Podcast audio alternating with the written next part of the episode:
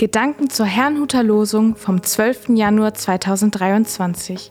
Der Losungstext aus 5. Mose 10, Vers 12 lautet: Nun, Israel, was fordert der Herr dein Gott noch von dir, als dass du den Herrn, deinen Gott, fürchtest, dass du in allen seinen Wegen wandelst und ihn liebst und dem Herrn, deinem Gott, dienst vom ganzen Herzen und von ganzer Seele? Der Lehrtext dazu steht in 1. Johannes 2, Vers 5. Wer sein Wort hält, in dem ist wahrlich die Liebe Gottes vollkommen. Es spricht Pastor Hans-Peter Mumsen. Zu unserem Wohl. Das heutige Losungswort ist eine Zusammenfassung dessen, was Gott von seinem Volk Israel erwartete. Ihn zu fürchten und zu lieben, ihm von ganzem Herzen und ganzer Seele zu dienen und das zu tun, was er sagt.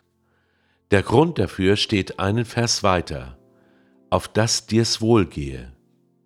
Was Gott will, dient also nicht dazu, dass es ihm gut geht, sondern uns. Verlangt ein Mensch zum Beispiel von einer anderen Person, ihn zu lieben oder ihm zu dienen, denkt er wahrscheinlich an das eigene Wohlergehen. Bei Gott ist das anders, wie der Apostel Paulus einmal erklärte. Gott lässt sich auch nicht von Menschenhänden dienen, als ob er etwas nötig hätte.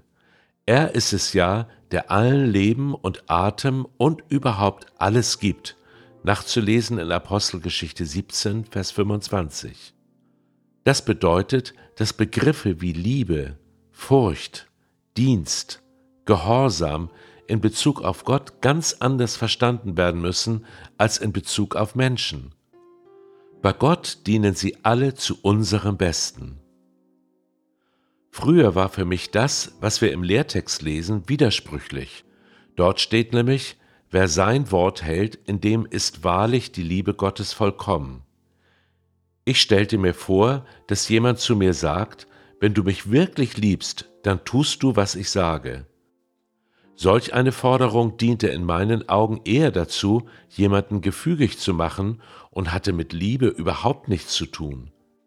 Doch dann stieß ich auf die Worte Jesu, wie zum Beispiel, Wer meine Gebote hat und hält sie, der ist's, der mich liebt, nachzulesen in Johannes 14, Vers 21.